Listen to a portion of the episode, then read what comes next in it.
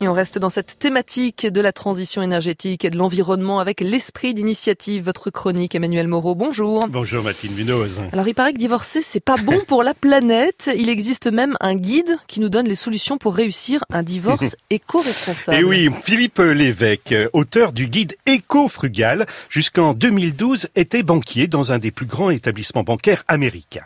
Il a quitté Mathilde le secteur pour se consacrer à l'étude de solutions à la fois écologiques et économiques. Il a ainsi repensé notre vie quotidienne et dressé des fiches par secteur permettant de retrouver du pouvoir d'achat tout en épargnant la planète.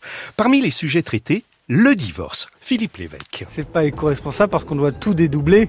Il y a moyen de réduire l'impact environnemental de son divorce en privilégiant l'achat d'occasion, le don, faire une liste de divorce, dire autour de soi ce dont on a besoin. Cette liste de divorce, on peut l'établir comment? Tout simplement via les réseaux sociaux. On établit la liste des 10 objets dont on a besoin et vous allez voir que les gens autour de vous vont se manifester pour vous aider.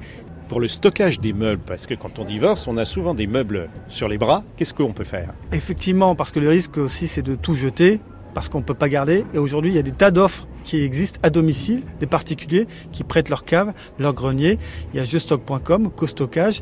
Et donc ça, ça permet de stocker le temps de retrouver un logement sans se précipiter et sans se débarrasser pour autant d'affaires dont on aura besoin par la suite. Philippe Lévesque, vous, vous avez hébergé euh, des parents qui divorçaient, mais tout le monde ne peut pas forcément recevoir une solution? Il existe des sites dédiés à la colocation pour familles monoparentales. Donc vous allez pouvoir euh, évoluer avec d'autres familles qui sont dans la même situation et vous allez pouvoir prendre le temps de vous reconstruire et de trouver un, logement. Et je pense notamment à cotoiturage.fr. Et Philippe Lévesque euh, monte aussi des ateliers en France. Et oui, depuis cet été, il multiplie les ateliers sur tout le territoire, en partenariat avec l'ADEME, pour accélérer la diffusion des pratiques éco-responsables testées par les particuliers. Alors au cours de ces ateliers, il y a des tas de solutions qui sont proposées. Par exemple, le zéro déchet, il y a les 11 commandements du zéro déchet. Un des commandements, c'est fabriquer ses produits soi-même. Dans la mouvance des ateliers, des gens ont décidé de se revoir pour faire un atelier pratico-pratique pour fabriquer son déodorant fait maison ou alors fabriquer ses lessives fait maison.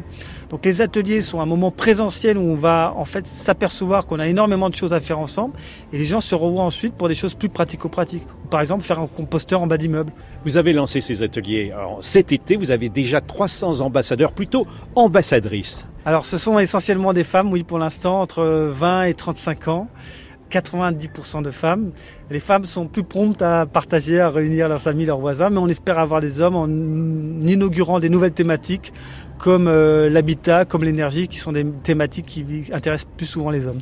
Alors si vous voulez devenir ambassadrice Mathilde à votre tour et monter de tels ateliers près de chez vous, eh bien retrouvez tous les éléments pour vous y aider sur le site de la chronique. L'esprit d'initiative sur franceinter.fr. Merci beaucoup Emmanuel Moreau et je renvoie également à cette opération que Radio France mène cette semaine. Toutes les chaînes du groupe et notamment donc France Inter consacrent une large part de leur antenne à la COP 24. Vous le verrez à travers les invités, les émissions, les reportages, les qui seront nombreux cette semaine à parler d'environnement et de climat. Et vous, vous faites quoi pour la planète? Vos gestes, vos engagements au quotidien, vos attentes aussi. N'hésitez pas à réagir sur les réseaux sociaux. On a créé un hashtag spécial, le hashtag Agir pour ma planète.